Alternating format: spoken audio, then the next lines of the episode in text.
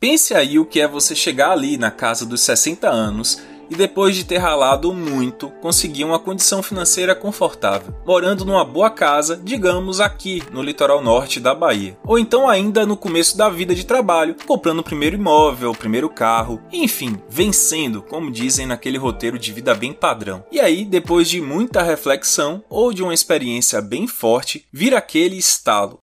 Caramba, a vida é bem, bem mais do que isso.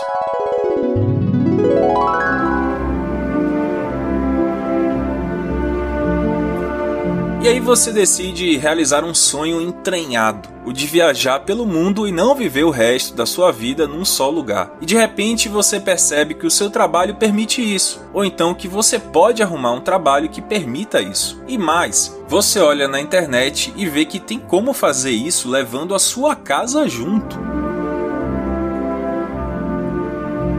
A essa altura você deve estar achando que eu estou viajando ou tentando entender onde é que eu quero chegar. Bom, tô dizendo isso porque essa troca de vida tá mais do que em alta nessa pandemia. E uma palavra em inglês resume muito bem essa mudança de vida: motorhome. Sabe aquele trailer com uma casa inteira dentro que você com certeza viu em algum filme americano?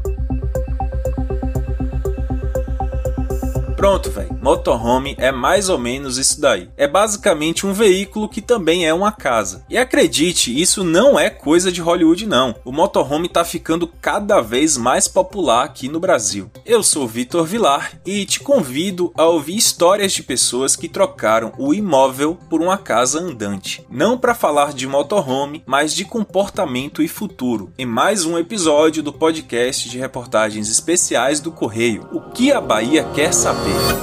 Motorhomes, febre no YouTube, estilo de vida e nova forma de morar no mundo.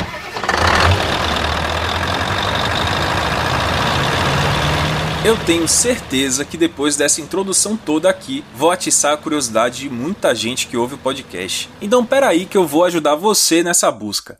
Faz assim, ó. Abre o YouTube e joga o termo motor, tipo motor, e home, casa em inglês. Mas tudo junto, motorhome. Depois você me diz quantos canais e vídeos brasileiros vão aparecer. Tem casal jovem, casal mais experiente, uma família inteira, veículo gigante, veículo pequeno, uma casa dentro de uma Kombi, gente que já tem motorhome e tá na estrada, vídeo de gente montando o seu motorhome. Se você realmente fez a busca, com certeza se deparou com um vídeo do canal Virando o Mundo, do casal Michael e Jessica Fischer, gaúchos de Pelotas. Se não, Desde já eu deixo a minha recomendação. Eles já foram até Ushuaia, Argentina, ponto mais ao sul do continente, e depois voltaram subindo pela Cordilheira dos Andes, tudo a bordo de uma Kombi Home, a Xenia Filomena. E agora estão montando a própria casa no micro-ônibus, batizado de migrante para morar e viajar? Bom, uh, inicialmente a gente trabalhava, né, como pessoas ditas normais, né?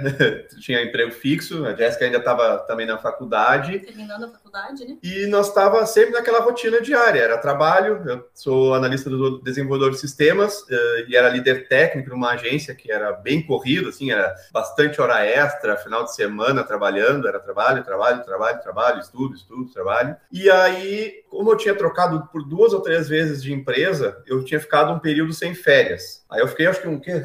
três a cinco anos sem férias, assim, sempre na, na, rotina de trabalho, e a gente fez uma viagem de moto. A gente pegou, a gente tinha uma moto na época, e a gente fez uma viagem daqui até o Chile de moto, um agafanhoto. A partir dali começou essa história. A gente nem, tava, nem tinha chego em casa ainda e a gente já estava planejando uma próxima, né? Isso, e aí, tipo, aí passou, gente seguiu na mesma empresa lá, e aí nas próximas férias a gente de novo fez outra viagem de moto. E aí foi indo, aí não, não parou mais até que a gente decidiu começar a mudar de vídeo. Cara, é isso aqui que é muito legal, né?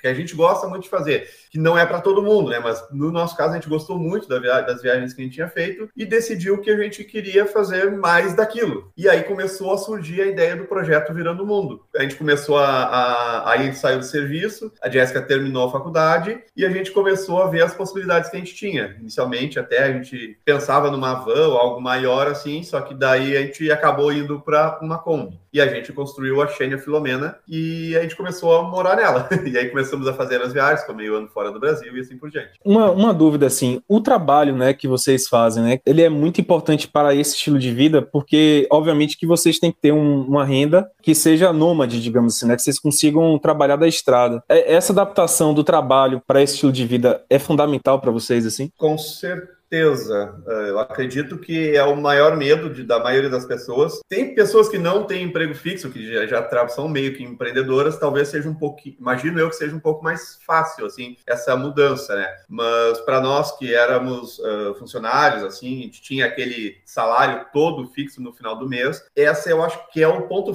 fundamental. Tá, mas como é que eu vou me sustentar na estrada? Como é que a gente vai viver? Como é que a gente vai, vai se sustentar? Eu acho que é o principal medo, tá? E Fora as questões sociais, assim, que o pessoal, sei lá, tem algumas cobranças. Ah, mas tu só tá viajando, tu não tá trabalhando. O pessoal tem essas cobranças também, pelo menos eu me sentia cobrado há um tempo atrás. E tudo isso aí conta, eu acho que é o, o que mais conta. Porque se tu não te preocupar com a questão financeira, tu poderia simplesmente sair pegar a estrada e sair viajar se, se, é o que tu gosta de fazer, né? Então a questão do planejamento financeiro acho que é o tem muita importância, né? É o principal ponto, na real. Houve algum tipo de adaptação do trabalho? Tipo assim, olha, a gente vai ter que adaptar nossa vida também de trabalho para poder ter renda na estrada. Teve essa adaptação? Uma das fontes né, de renda da gente na estrada é a nossa casa. Então a gente optou por alugar a nossa casa e isso já se tornou uma das nossas fontes de renda. Como o Michael ele é formado em análise e desenvolvimento de sistemas, uma possibilidade também é ele trabalhar com algum projeto, né? Inclusive, isso ele já veio fazendo, tem como fazer isso viajando, né? É, alguns momentos, alguns projetos projetos. A gente pegou, por exemplo, o ano ano passado a gente fez um projeto que levou quase um ano desenvolvendo, e aí foi onde a gente conseguiu comprar o micro-ônibus até, né? Na verdade, vou começar do início, então. Quando a gente saiu do serviço, eu já estava há cinco anos na empresa, eu recebi uma rescisãozinha mais ou menos boa, assim. Não, não demais, assim, mas a, era, a gente imaginava que a gente ia poder viver por uns três anos com aquele dinheiro só viajando. Só, a nossa ideia inicial era fazer o motorhome, fazer uma, uma van, uma coisa assim, e viver com aquele dinheiro por uns três anos mais o aluguel da casa. E aí a gente, quando a gente foi alugar a casa, a gente viu que não poderia alugar a casa porque tinha o financiamento do Minha Casa Minha Vida. Ele disse, tá, mas como é que é assim? Agora, se a gente não puder alugar alugar a casa, o que, que a gente vai fazer? Aí o que a gente fez? A gente pegou a rescisão e, alugou, e quitou a casa. Aí a gente ficou sem dinheiro.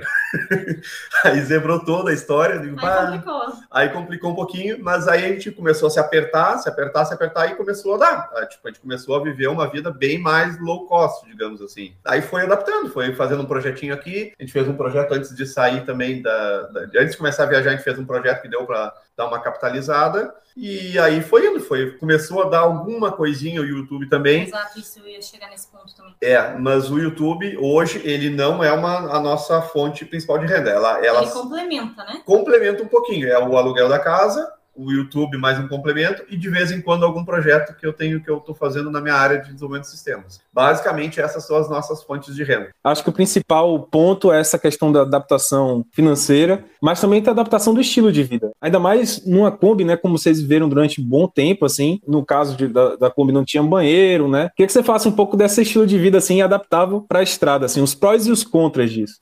É, na verdade, bem, bem assim como tu está comentando, né? A partir do momento que a gente decide em viver dessa forma, viver na estrada, levar essa vida nômade, a gente abre mão de algumas coisas para ter outras coisas, né? Então, por exemplo, na Kombi, a gente não tinha um banheiro, então ficava sempre dependente do banheiro mas aí ao mesmo tempo tu tava lá estacionado num lugar super bacana, então, tipo, tu nem te lembra que daí tu não tem banheiro, sabe? A questão, o que mais a gente poderia abordar? Banho. A questão do banho, de não poder tomar banho, ficar sempre dependente de banho. Claro que a gente tinha ali a nossa autonomia, a gente tinha uma barraca, uma tenda, a gente se virava, tinha como fazer, mas claro, determinados lugares, ou como a gente pegou muito frio, era um pouquinho mais complicado, né? A questão da segurança, que eu acho que é outro ponto que a gente pode perguntar e que seguidamente as pessoas nos perguntam: ah, mas não é perigoso e tal. Isso são preocupações diárias. Então a gente está ali vivendo na estrada, tipo, às vezes pode falar, ah, estão só passeando, viajando. Não, mas tem uma série de coisas que, que fazem parte do nosso dia. A gente precisa conseguir água, a gente precisa conseguir um lugar seguro para passar a noite, a gente não sabe se a gente vai conseguir tomar banho naquele dia.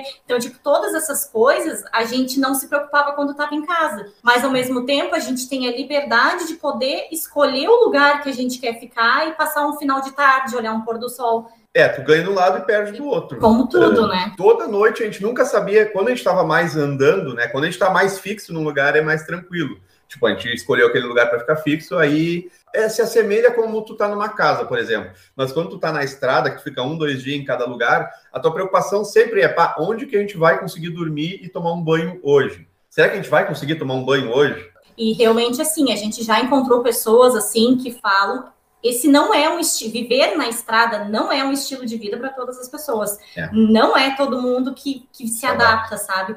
Então, às vezes, a gente diz as pessoas que querem, né, sair assim para viver, nessa, a gente diz, ah, faz um teste primeiro, vê como é que vai ser, né, se de repente isso é para ti ou não. É.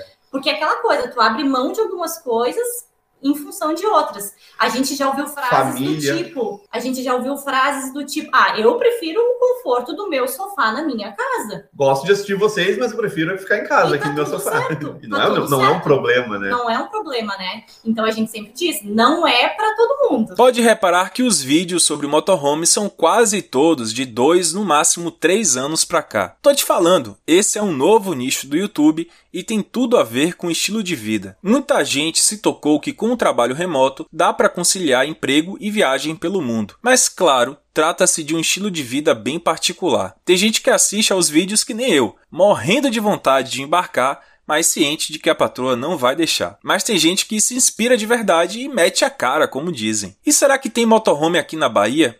Oxe, velho, mas é claro. Recomendo demais o canal Viver Sem Roteiro, de Aquiles Finardi e Margarete Santos. Ela baiana e ele paulista, mas que mora aqui faz tempo. O casal vendeu uma baita casa num condomínio em Barra do Jacuípe, aqui no litoral norte, e comprou um motorhome micro-ônibus, o Bibi, onde roda o Brasil com dois cachorros e uma gatinha. Em um determinado momento da vida, o, o, o filho de Aquiles, meu enteado Bruno, ele falou sobre motorhome, que eu nem sabia que esse negócio existia, né?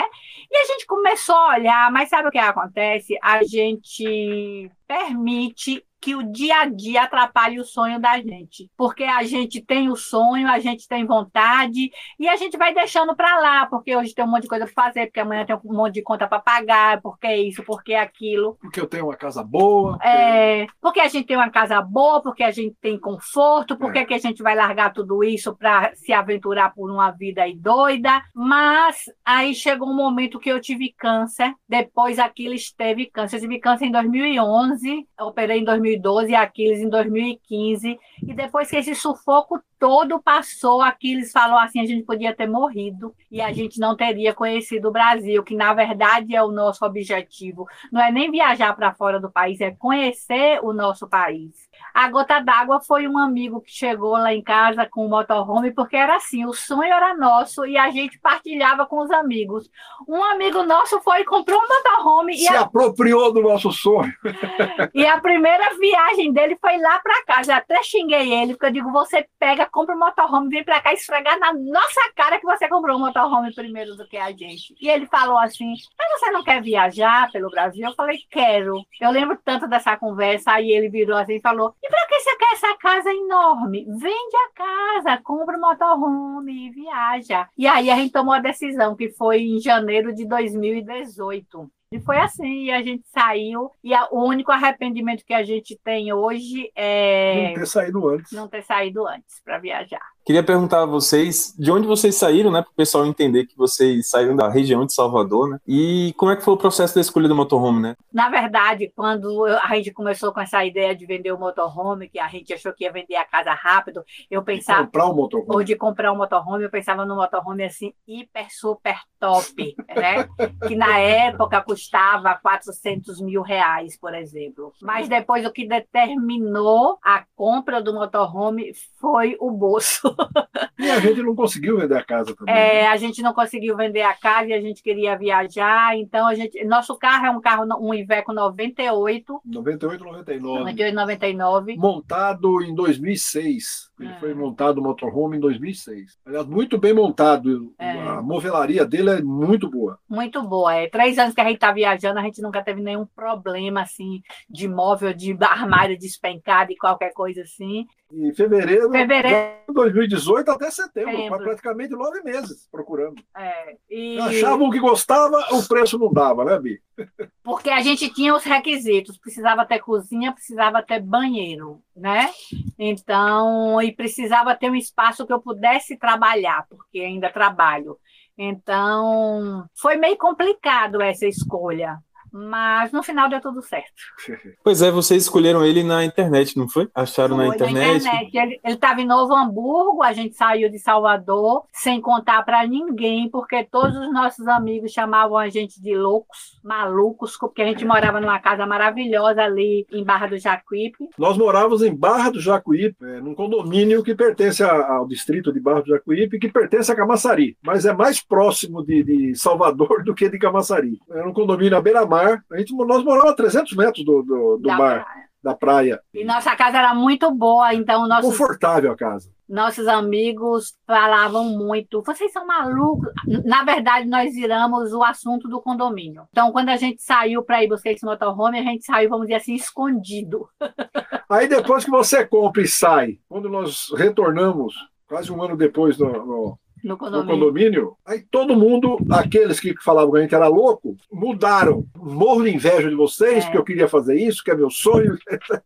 Nós fomos até Jericoacoara, quase um ano de pulando de galho em galho. Foi muito legal. Conhecemos muita gente. a gente descobriu que a gente ama o Nordeste. O Nordeste não se limita às capitais. O Nordeste é muito mais do que Salvador, Recife, Fortaleza, né? Porque o Nordeste é muito grande, muito bonito. E muito diferente de um estado para o outro. Vocês foram até lá em Simão, em Jericoacoara, e depois desceram, né, até o sul, até o Rio Grande do Sul, na outra fase. Queria perguntar como é viver de motorhome aqui no Brasil, assim. Quais são as vantagens e desvantagens? Como é que vocês se viram na estrada aqui no Brasil? Algumas estradas, tem algumas estradas. Se você sair das principais, é, você encontra, às vezes, estrada muito esburacada. Eu, por exemplo, eu, eu me considero uma viajante Nutella, porque tem aquela a Nutella e a raiz. Eu gosto de asfalto, eu não gosto de buraco, de poeira, entendeu? Então, isso termina sendo uma limitação, porque se você quer ir para determinado lugar, por exemplo, todo mundo idolatra o Jalapão, e eu não tenho a mínima vontade de ir por causa das estradas, eu não estou afim de sofrer tanto para conhecer um lugar, entendeu? Mas tirando Mas isso. eu ainda convenço aí. Mas tirando isso de estrada e de pedágio e falando de segurança, eu vou falar uma coisa para vocês. E aqui as pessoas mais falam é do perigo de morar nas estradas. E eu vou te dizer, perigo existe de morar numa casa fixa. O perigo existe em qualquer lugar. Você só precisa ter cuidados onde vai parar, não deixar a porta do seu motorhome aberta. Então a gente vai fazer três anos de estrada e a gente não teve nenhum, nenhum Não ostentar. não ostentar, né? E, é- e essa é uma parte muito boa, a simplicidade de se viver no motorhome. Porque você está aqui cuidando da casa é, de short, de uma blusa velha, um biquíni, de chinelo, e vamos ali, vamos. Do jeito que você tá, você sai, acabou aquele negócio de se empetecar, de se arrumar. Essas são as vantagens. É, então, é, é só você não ostentar, é, ter cuidado onde vai parar, né? A gente, a gente, no primeiro ano, a gente parava, às vezes, em, em cidadezinhas pequenas na praça, a gente ficava muito em estacionamento de pousadas. Depois da pandemia, a gente optou em ficar só em camping, porque a gente, de alguma forma, fica mais resguardado, né? Com, esse- com essa questão de pandemia. E a gente nunca teve nenhum problema, graças a Deus. Bom, quanto à estrutura que você perguntou, né? Agora eu lembrei. É, obviamente, quanto mais você descer, mais é, assim, a estrutura é é maior. Principalmente é, São Paulo também, também tem muito camping, Paraná, Santa Catarina e Rio Grande do Sul, né? Conforme você vai subindo, vai rareando, mas estão aparecendo aqui no Nordeste já estão já estão já, já estão aparecendo vários vários campings. É. Isso é muito legal, porque ah, está se disseminando, de modo geral, no Brasil, né? A cultura de motorhome, combi home, caminhão home, não importa. tem Uno até home, tem Uno home. home, é, tem, tem de- dobrou home, tem de monte. Quem fabrica ou aluga motorhomes e trailers aqui no Brasil confirma o aumento de clientes desde o começo da pandemia. Uma matéria do UOL de abril desse ano consultou sete empresas do ramo lá do Sudeste e todas disseram que a procura pelo menos dobrou desde o segundo semestre de 2020. E para minha alegria, encontrei um personagem interessantíssimo aqui na Bahia. Samir Schecker é dono da Sun Veículos de Lazer, fábrica artesanal de motorhomes em Vitória da Conquista, a única do ramo no Nordeste. Sami começou simplesmente por hobby. Ele tinha um sonho de ter um motorhome e decidiu montá-lo por conta própria. Daí alguns amigos e conhecidos foram pedindo, pedindo, pedindo e Sami começou a montar também para os outros em 2015, só que devagarinho, porque ele dividia essa atividade com o trabalho como publicitário em Conquista, que era a sua principal fonte de renda. Só que com a pandemia, o mercado de propaganda entrou em profunda crise, e aí Sami passou a se dedicar muito mais à oficina. Velho, bem na hora em que a procura por motorhomes explodiu. E aí Sami agora trabalha 100% com isso. Com o advento da pandemia, né, criou a necessidade de que hoje quem pode viajar e carregar seus utensílios pessoais, todos eles, né, cama, banho, o sanitário, a cozinha, né, toda a parte de conforto e, e colocar em um carro ter à disposição é, full time, né, 24 horas aquilo que é seu. E foi, foi o pessoal de motorhome lá no começo da pandemia, quem começou a poder viajar, poder se deslocar, era quem tinha motorhome, porque tinha sua casa ali e era possível parar em qualquer local, né? E aí percebeu-se, através da pandemia, que era seguro, era prazeroso, né? E aumentou realmente, deu um salto que jamais previsto, né? Haja visto que é, possibilitou eu aqui no Nordeste da, do Brasil, é, na contramão dos grandes fabricantes, né, que é lá no sul do país, está oferecendo esse tipo de serviço em manutenção, serviço de confecção, né, manufatura do equipamento. Então, uma coisa impensada. A pandemia realmente ela proporcionou esse aumento e eu estar aqui hoje nesse negócio, eu estar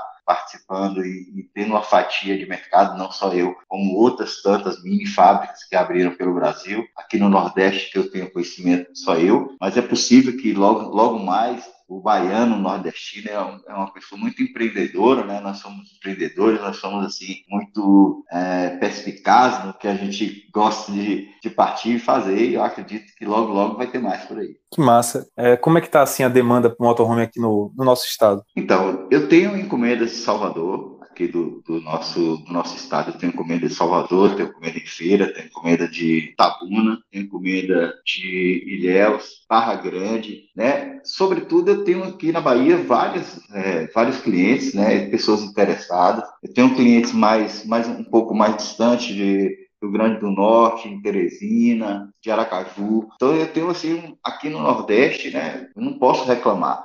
Na verdade, o que eu reclamo muito mesmo é da eu não consegui formar uma mão de obra qualificada a tempo de poder estar tá aumentando minha, minha produção. Então, eu tenho que fazer tudo a, a pequenos passos, né? É lenta essa formação, eu já visto que eu não tenho aqui profissionais já formados nessa área, a gente tem que, demanda tempo, né? Demanda curso para formar profissional. Então, eu tenho que, apesar de estar tá bombando e, e ser promissor o negócio, é, os incentivos que a gente aqui não, não recebe, né? É, incentivo devido, né? Seria para a gente poder expandir, tem que ser com os próprios meios. Isso demora um pouco mais. Então você concorda com essa visão é, de que o motorhome virou mais é, procurado, né, pelas pessoas após a pandemia, né? Ela proporcionou as pessoas trabalharem viajando, né? Tem inúmeros casais, tem, tem o Aquiles e a, a Margarete, que é uma referência, eles vivem no motorhome, já não é aquele que usa pra, só para viajar e se deslocar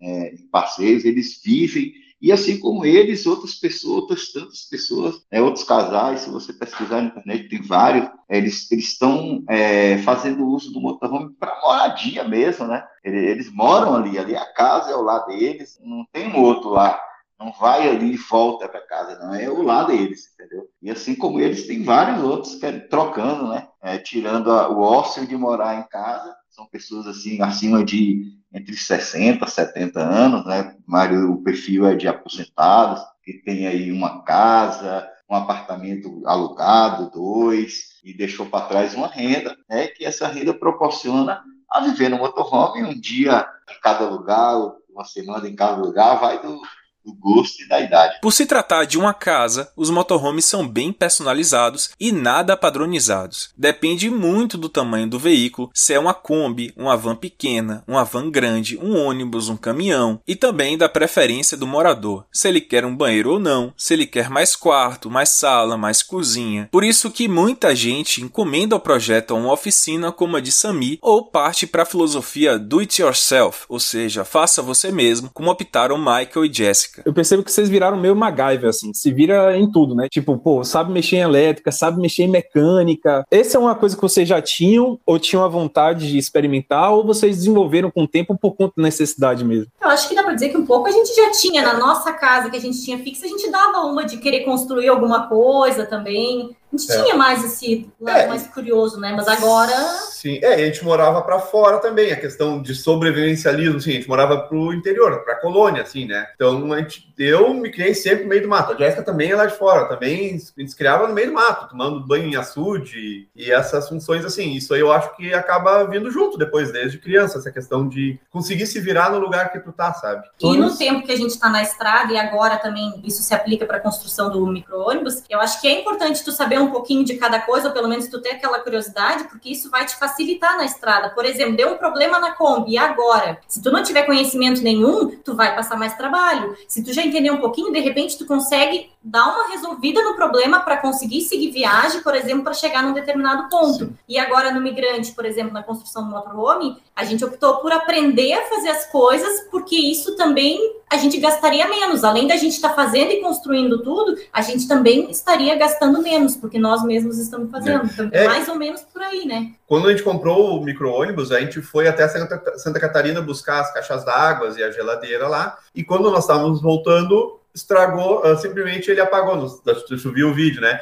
E aí, cara, o, o, básico do básico de mecânica, tu sabendo, tu consegue arrumar. Porque o que, que aconteceu ali? A mangueira tava entrando ar, tava puxando ar na mangueira do combustível. Tipo, era só trocar a mangueira. Se a gente não tivesse noção nenhuma, a gente ia ter que pagar um guincho, pagar um mecânico no domingo. Nós ia gastar, cara, eu não assim, por alto, uns dois mil reais, sendo que a gente gastou 10 reais ali para comprar a mangueirinha. Cara, tu sabendo o mínimo, tu tem que ir atrás. E aí depois é a curiosidade, né? Porque mecânico, mecânico, mecânica de mecânica mesmo, realmente a gente não sabe gente sabe o básico do básico. Esse estilo de vida que eu falo, né, para quem quer é, adaptar-se a esse estilo de vida, tem que aprender o básico ali para poder se virar nessas eventualidades, né, porque elas vão surgir, né? Não só de mecânica, mas elétrica, até de tipo acampamento mesmo, né? Ter noção de algumas questões de acampamento, de natureza. Por exemplo, no caso de você ficar preso na neve, como já aconteceu.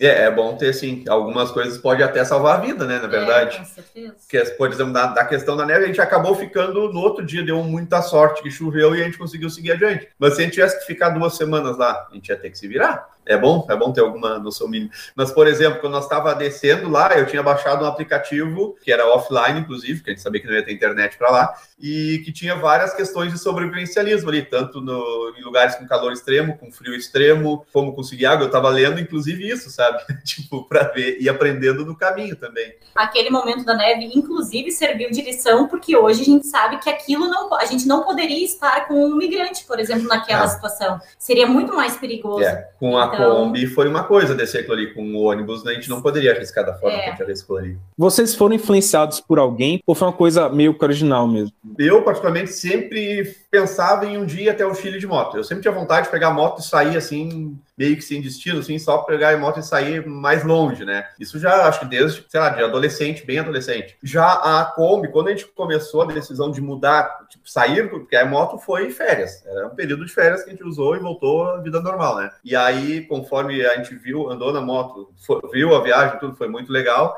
a gente começou também a acompanhar o Viajo Logo Existo. Não sei, é bem mais antigo, eles fizeram a volta ao mundo, vocês conhecem? De Defender, eles já eles... fizeram a volta ao mundo de é. Defender. É, eles fizeram a volta ao mundo de Defender e eles uh, explanaram toda a questão financeira da coisa. E aí a gente começou a fazer alguns cálculos. Digo, cara, se a gente, em vez de ficar em hotel que nem eles ficam, ficar dormindo na Kombi. Cozinhar na, na época nem pensava na Kombi, pensava numa van, uma coisa assim, né? Uh, ficar cozinhando na Kombi, a gente não vai ter esses custos. Cara, dá. Na verdade, os custos vão ser menores do que o que a gente tem em casa. Porque em casa tu tem condomínio, tu tem água, tu tem luz, tu tem isso, tu tem aquilo. Na estrada a gente vai ter o combustível.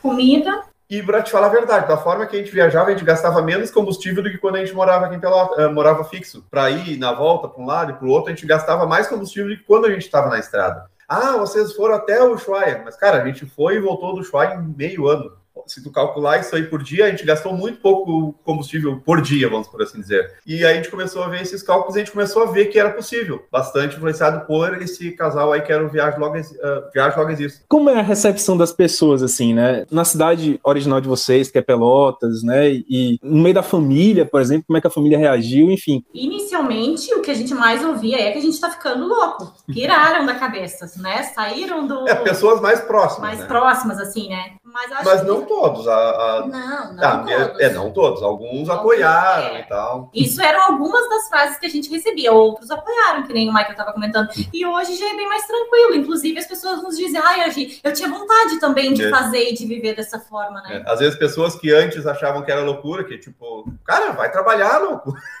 não, hoje já entendem um pouco esse outro lado e, é. e aceita, assim, digamos. Como é que vocês viram esse crescimento da comunidade? Motorromeira, digamos assim, os aventureiros. É muito unida, dá, troca ideia, troca dica, troca informação de para onde ir, toma cuidado com tal rota. Sim, tem bastante, tem vários grupos no WhatsApp, inclusive. A gente está em quatro grupos que, que são focados hoje no, na questão da construção, né? Mas tem vários outros grupos que é do pessoal que está na. É que agora com a pandemia deu uma parada, agora que está começando a ter alguns encontros e tal. O pessoal se troca bastante dicas. Bom, Sempre toda a construção ajudando. do motorhome a gente está fazendo baseado em dicas de outras pessoas. Inclusive, até algumas pessoas de fábricas de motorhomes estão nesses grupos, eles ajudam com dicas também. E é bem unido, sim, é bem bem legal, bem bacana. E os encontros também são super legais, o pessoal faz encontros e acabam criando Exato. uma amizade grande, sabe? E aí depois vão para outros encontros junto de novo. Cara, tá crescendo cada vez mais. Aquiles e Margarete possuem uma plataforma de lojas virtuais, então trabalham 100% no digital desde 2006. Por isso ficou mais fácil migrar para uma casa andante. Mas como é viver aqui no Brasil no motorhome. Eu vejo que na Europa, por exemplo, e nos Estados Unidos, alguns campings né, já estão preparados para motorhome. Aí tem uma alimentação externa de energia, tem onde você descartar as coisas e encher com mais facilidade. E aí que eu não sei, assim, sinceramente, é uma pergunta aqui. Apesar de ser uma pessoa interessadíssima em motorhome, eu não, como eu nunca botei o pé na estrada, eu não faço ideia como é, né? Então vamos por partes. Com relação à energia, você tem três opções. Nós temos essas três opções no, no nosso carro, né? Nós temos energia solar, não é, não nos proporciona ainda autossuficiência, mas ajuda bastante. A energia externa, né? Energia externa. E nós temos também a possibilidade de nascer uma, como é que chama a chave, Bi?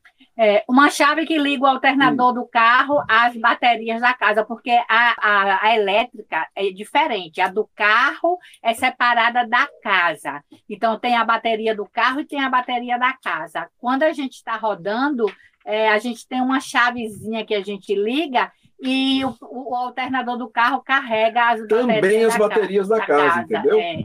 Aí, por exemplo, nós, nós ficamos tranquilos, a gente chega, desliga o carro, com, a, com a energia solar, mais a ajuda da, do alternador do carro, a gente passa a noite tranquilo. É. Então, a gente, vamos dizer assim, nós somos praticamente independentes de energia externa. Mas quando, quando nós estamos em camping, a gente deixa ligado direto na energia externa e, durante o dia durante desligado, o dia desliga, né? E à noite a gente E à noite a gente liga. Então a gente só usa à noite a energia externa.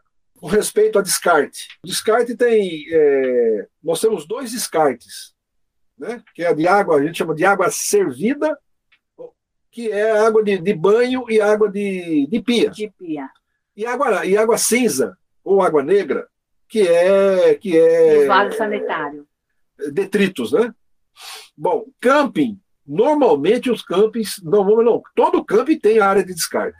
Tem campings já no Brasil que a gente chama de baia, você separa numa baia, lá tem energia, a água potável e o, e o, e o, e o, e o descarte. Aqui no Campo Multari, por exemplo, é centralizado. Tem, é, é, onde nós estamos aqui é aproximadamente 150 metros. Tem que pegar né? o carro e ir lá descartar. Pegar o carro e ir lá, ou quando eu não quero desmontar tudo que está montado no carro, eu levo de, de, de, um regador. Tem pessoas que colocam em, nesses de, de 20 litros e levam no carrinho. Quando estamos em viagem, tem postos, já tem alguns postos, né, Bi? É, que, que, tem, que tem Local de- pra- descarte. A gente já sai, do, por exemplo, de um camping com a, com a, vamos dizer assim, entre aspas, a fossa vazio. vazia. Por exemplo, a gente sai daqui e a gente sabe que a gente vai, a gente vai andar um pouco já está em outro camping.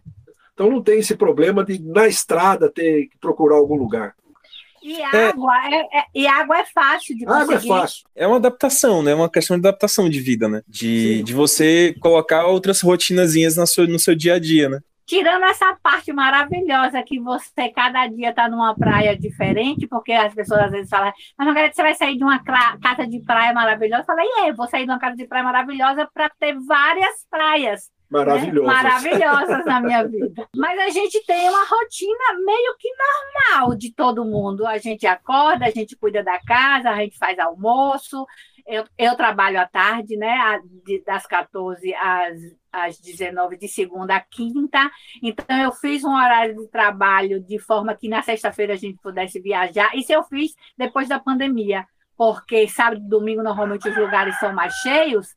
Então eu falei, vamos tirar a sexta-feira de folga, porque aí a gente pode passear com mais tranquilidade, né, para ir conhecer os lugares. Pô, agora você pode ter uma casa de praia, uma casa de campo, uma casa de montanha. É, Você pode ter uma casa urbana, uma casa litorânea, uma, Uma casa, casa de na- serra, é. uma casa de montanha, uma casa de, sei lá, de campo, de fazenda. Agora mesmo a gente está aqui falando com vocês e a gente está vendo aqui pela janela um marzão lindo aqui, né, de coisa. Aí, tá vendo? Última pergunta agora. Vocês têm visto um crescimento de interesse em motorhome ao longo dos últimos, dos últimos dois anos, por conta da pandemia? Você acha que mais gente está procurando informação, mais gente está procurando conteúdo sobre isso? Sim, muito mais informação e vou te dizer outra coisa. Os preços foram lá estratosfera. Sabe, motorhome tá caríssimo. A gente tá querendo trocar por um motorhome maior, a gente desloca 200, 300 quilômetros e fica um mês parado. Depois desloca mais 200, 300, fica um mês parado.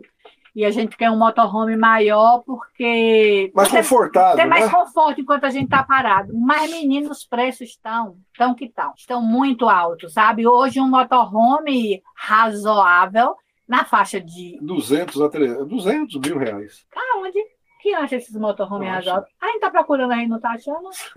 Mas tem, depende do que você quer. Um, um motorhome bonzinho é 500 mil, maravilhoso é um milhão. Sami aponta dois empecilhos para que o mercado não consiga dar conta de tanta demanda por motorhomes. Um é o valor dos insumos, que são atrelados ao dólar. Com isso, o preço final dos projetos aumentou muito, varia de 220 mil reais a 350 mil reais. E a outra coisa é a falta de mão de obra especializada. Por isso, a montagem tem levado de 4 a 6 meses. O oferecimento turístico aqui na Bahia está voltado para a hotelaria, está voltado para quem viaja de motorhome, nem de barraca, nem de, outro, de outra forma. Né? É, em Salvador é muito difícil o acesso em campo, então você consegue contar nos dedos praticamente quantos campings de estrutura confortável, estrutura completa tem para oferecer à Bahia. Né? A falta à Bahia uma atitude aí do governo, a pessoal de turismo, né? se atentar a esse nível de, de turista, né? Pessoal que viaja o Brasil inteiro, pessoal que dá notícia do Brasil inteiro, que é a galera de motorhome. Aqui na Bahia, só para ter estatística, né? Nós já temos algo em torno de 35 a 40 motorhomes. É, é, o, o número é grande, é surpreendente até. Né?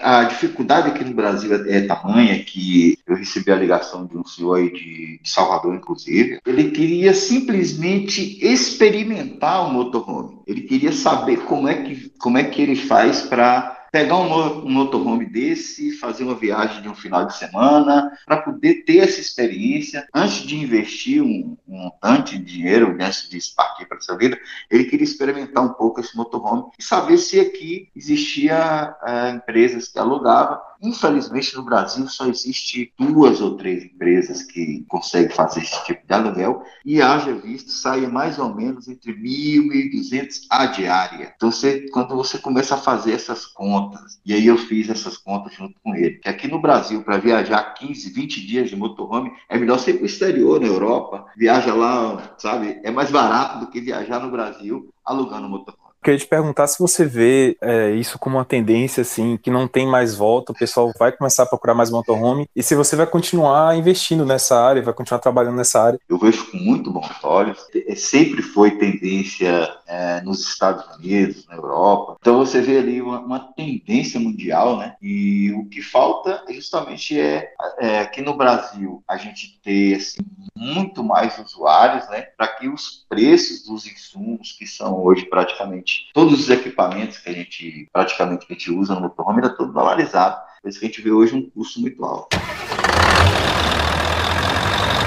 Chegamos ao fim de mais um episódio do Que a Bahia Quer Saber, podcast semanal com reportagens especiais do Correio. Eu sou Vitor Vilar e produzo, faço o roteiro e edito esse podcast aqui. Eu volto na próxima semana. Espero que não fique tão viciado em vídeos de motorhome quanto eu e até lá.